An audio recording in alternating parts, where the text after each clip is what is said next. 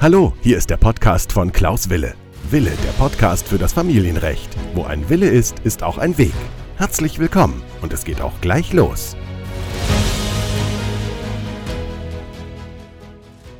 Herzlich willkommen zu meiner neuen Podcast-Folge. Ich freue mich, dass ihr wieder dabei seid, denn dies ist eine Jubiläumsfolge, nämlich die Folge Nummer 50. Ich habe mittlerweile über 25.000 Hörer versorgt in den letzten zehn Monaten und äh, möchte mich hier an dieser Stelle nochmal ausdrücklich bei allen Hörern und Hörerinnen bedanken.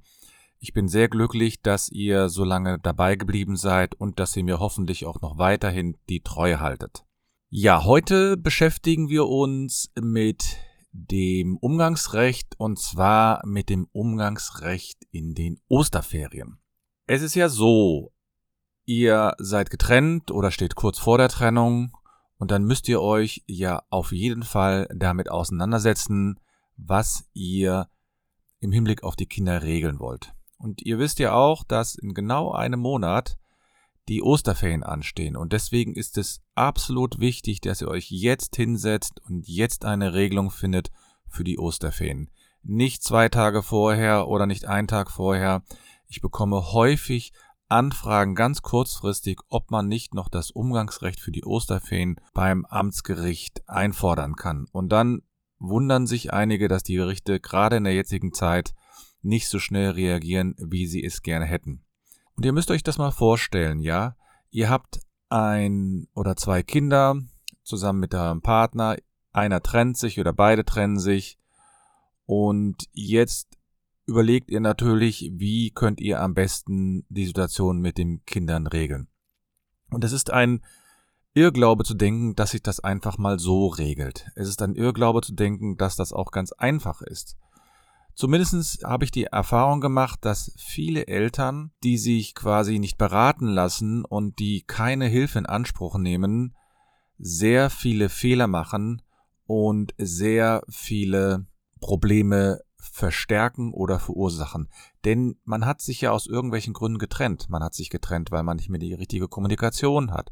Man hat sich getrennt, weil einer den anderen vielleicht betrogen hat oder weil er gelogen hat oder weil er gewalttätig oder sie gewalttätig geworden sind. Oder es gibt so viele Gründe, warum man sich trennt. Und es gibt dann so viele Gründe, warum man dann auch nicht mehr in der persönlichen Kommunikation mit dem anderen Partner sein sollte, zumindest nicht am Anfang. Es heißt ja immer so schön, ja, wir sind Eltern für das ganze Leben, ja, das wird man dann auch so sein, aber gerade am Anfang ist es unwahrscheinlich schwer, diese persönliche Ebene, also die sogenannte Paarebene, zu trennen von der Elternebene. Man kann nicht einfach mal hingehen und sagen, wir knipsen mal einen Schalter um und vergessen all das, was in den letzten Monaten in der Beziehung vorgefallen ist.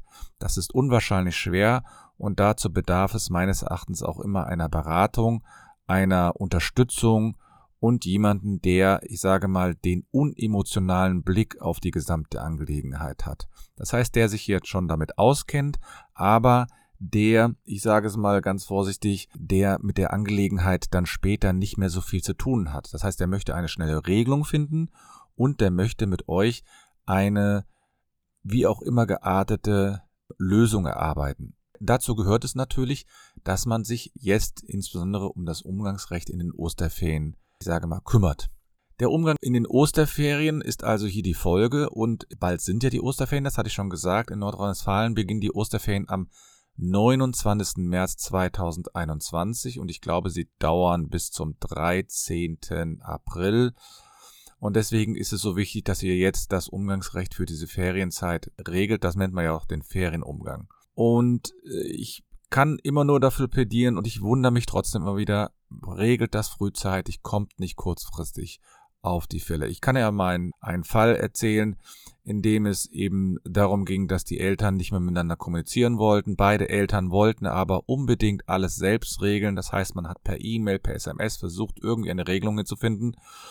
Und dann dachte man, man hat eine verbindliche Regelung erarbeitet und später kam dann heraus, dass der eine sich nicht daran gebunden fühlte und man landete dann vor dem Familiengericht und das Familiengericht hat sich natürlich besonders begeistert geäußert, begeistert bitte hier in Anführungsstriche, dass die Eltern es nicht alleine hinbekommen haben. Die Regelungen, die im Osterferien möglich sind, sind natürlich vielfältig. Ja, es gibt aber keine ausdrückliche gesetzliche Regelung zum Ferienumgang. Das macht das Ganze ja so besonders schwierig. Das Gesetz schreibt nur vor, dass jedes Kind ein Recht auf Umgang hat. Mit jedem Elternteil. Und zusätzlich hat ein Elternteil aber auch die Pflicht zum Umgang. Es ist also, da ist man berechtigt, aber auch verpflichtet. Das steht ausdrücklich im Gesetz. Und jetzt ist es natürlich so, dass in der Regel derjenige Elternteil, bei dem das Kind nicht lebt, das Recht hat, das Kind in den Ferien noch einige Zeit zu sich zu nehmen. Wie lange ist dann die Frage? Ja, das muss man dann schauen. Ja, wie ist die Zeit? Und ähm, es gibt da keine gesetzliche Regelung. Häufig werden die Umgangszeiten geteilt. Ja, das heißt, das Kind verbringt eine Hälfte des Umgangs mit dem Vater und die andere Hälfte bei der Mutter. Und dann gibt es dann immer das große, die große Grenze ist das Kindeswohl. Aber fragt mal fünf Juristen und jeder wird was anderes darunter verstehen. Es gibt auch keine gesetzliche Definition für diesen Begriff. Und dann wird es natürlich häufig auch schwierig werden, wenn zum Beispiel ein Elternteil im Ausland lebt. Ja, wie werden die Umgangstage in solchen Zeiten geregelt? Wie wird das gemacht? Macht man dann einfach mal eine Konzentration der gesamten Ferienzeiten oder lässt man das alles offen? Und in diesem Zusammenhang möchte ich gerne auf eine Entscheidung sozusagen eingehen, die sehr ausdrücklich geregelt hat, wie es mit dem Ferienumgang ist, ja. Das Oberlandesgericht Brandenburg hat schon 2008 sehr schön gesagt, um Missverständnisse zu vermeiden, muss nochmal klargestellt werden, dass eine getroffene Ferienregelung immer dem sonstigen Umgang vorgeht. Das bedeutet also, man hat ja dann häufig eine Regelung, wie in der normalen Zeit, das heißt während der normalen Schulzeit oder Kindergartenzeit, wie der Umgang dort stattfindet. Und die wird quasi ausgehebelt durch den Ferienumgang. Das bedeutet, für den Fall, dass Ostern, Pfingsten und Weihnachten auf ein Umgangswochenende fallen, aber jemand hat in dieser Zeit Ferienumgang, dann wird sozusagen die speziellere Regelung geht dann vor und die speziellere Regelung verdrängt dann den allgemeinen Umgang. Häufig haben die Personen oder die äh, Beteiligten dann auch immer die Frage, ja, wie sieht es aus mit Reisen ins Ausland? Jetzt ist es natürlich so, wir haben die Corona-Zeit und deswegen weiß ich, dass mit Reisen ins Ausland nicht besonders viel her ist, aber vielleicht hört der ein oder andere diese Folge ja auch erst später. Dann äh, schon jetzt mal gesagt, Reisen ins Ausland sind natürlich grundsätzlich möglich. Bei Reisen des Kindes zusammen mit dem Umgangsberechtigten streitet man sich aber gerne mal, ob jemand ins Ausland reist und ob das nicht zustimmungspflichtig ist. Reisen ins Ausland können zustimmungspflichtig sein, nämlich dann, wenn es quasi um Reisen in ein entferntes Land geht, ja, außereuropäisch. Dann muss man nämlich überlegen, ob man so einer äh, Regelung zustimmt, weil es natürlich auch immer die Gefahr ist, man weiß nicht wohin, ähm, wo befindet sich das Kind und insbesondere ist das, besteht sogar eine Entführungsgefahr. Das sind natürlich so Extremfälle. Da habe ich schon eine Podcast-Folge mal drüber gemacht, wie man dann in diesen Fällen umgeht. Ja, dann äh, wird natürlich häufig auch darüber gestritten, ja, wie sieht das aus? Das Kind ist doch jetzt mehr als die Hälfte der, der Zeit bei mir. Wie ist das mit dem Unterhalt?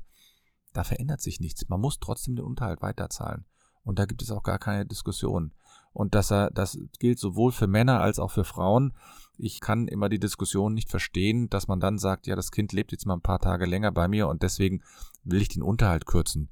Wenn das über eine längere Zeit wäre, also mehrere Monate, dann ist das was anderes. Also wenn die Mutter zum Beispiel erkrankt ist oder so, dann könnte man darüber nachdenken. Aber grundsätzlich ist sozusagen die Unterhaltszahlung immer so eine Durchschnittszahlung. Das heißt, es ist schon quasi eingepreist, dass es in bestimmten Situationen mal ein bisschen mehr Zeit bei dem einen Partner verbringt, weil er dann fairen Umgang hat und in anderen Zeiten dann eben nicht. Die hauptsächliche Betreuung übernimmt er dann der andere Elternteil. Ja, und dann ist natürlich häufig so dieses, die Frage, ja, was ist, wenn ich mich darüber streite? Was kann ich tun? Also erstmal, erster Punkt ist natürlich selbst regeln. Bitte regelt es selbst. Versucht es erstmal selbst zu regeln, aber wenn ihr sofort den Eindruck habt, dass das nicht funktioniert, und das spürt man relativ schnell, wenn es dort Widerstände gibt, dann überlegt euch wirklich, euch Hilfe zu holen. Und ich weiß, dass einige dann sagen, ja, zum Rechtsanwalt will ich nicht, das kostet ja Geld. Jetzt überlegt euch mal, stellt euch mal vor, ihr regelt das nicht mit einem Rechtsanwalt. Und dann habt ihr keine Regelung mit dem Partner.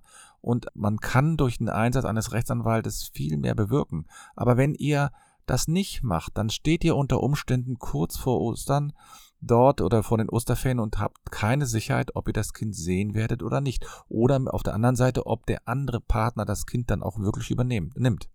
Deswegen ist es so wichtig, dass ihr euch überlegt, den Umgang zu regeln und dann unter Umständen mit Unterstützung. Jetzt gibt es einige, die sagen, ja, ich kann ja zum Jugendamt gehen. Das Jugendamt ist da, das ist richtig, und das Jugendamt wird auch tätig sein, aber ihr müsst überlegen, wir sind jetzt in einer besonderen Situation. Die haben nicht so viele äh, Vororttermine. Da geht das nicht so schnell. Und deswegen ist die, der Gang meines Erachtens zu einem äh, spezialisierten Rechtsanwalt immer noch das erste Wahl der Mittel. Und dann ist es doch besser, wenn ich einmal einen Beratungstermin habe und einmal klare Regelungen mitnehmen kann, was in einer Umgangsregelung aufgenommen wird, statt im Internet zu surfen und ähm, zu schauen, ja, was schreiben denn einige. Ihr müsst immer wissen, im Internet ist es so, ihr wisst nicht, wie aktuell die Regelungen sind. Kann das nicht sein, dass das schon äh, nicht mehr ganz up-to-date ist? Ja, dann müsst ihr auch wissen, dass die Sachen immer sehr allgemein gehalten werden. Die Sachen werden, werden so allgemein gehalten, dass man da im Grunde genommen keinen Honig daraus saugen kann. Für sich, für seinen Fall. Und vor allen Dingen ist das nicht auf eure spezielle Situation zugeschnitten.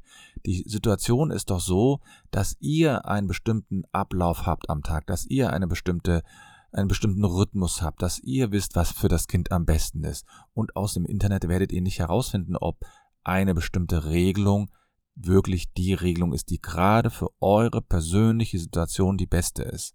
Und dann stellt euch mal vor, ihr habt dann einen Rechtsanwalt, der euch relativ klar mitgibt, ja, was ihr regeln müsst, was ihr vornehmen müsst, welche Situationen ihr beachten müsst. Ist zum Beispiel, wenn man eine Umgangsregelung nicht einhält, die selbst eine, die gerichtlich festgelegt wurde, wie geht man dort vor? Und das kann man sehr gut aus einer Beratung mit einem Rechtsanwalt oder einer Rechtsanwältin ziehen. Und die Kosten, die dabei anfallen, die sind im Vergleich zu dem, was ihr dafür bekommt, relativ gering. Denn das sind Fachleute, die haben zehn oder ich habe sogar 20 Jahre jetzt schon in dem Gebiet gearbeitet und weiß also, wie bestimmte Gerichte, wie vielleicht sogar bestimmte Richter auf bestimmte Situationen reagieren und was für Maßnahmen erforderlich sind, damit ihr eine entspannte Osterzeit habt, damit ihr entspannte Osterferien habt und damit die Kinder insbesondere nicht so gestresst werden. Denn das müsst ihr auch immer überlegen.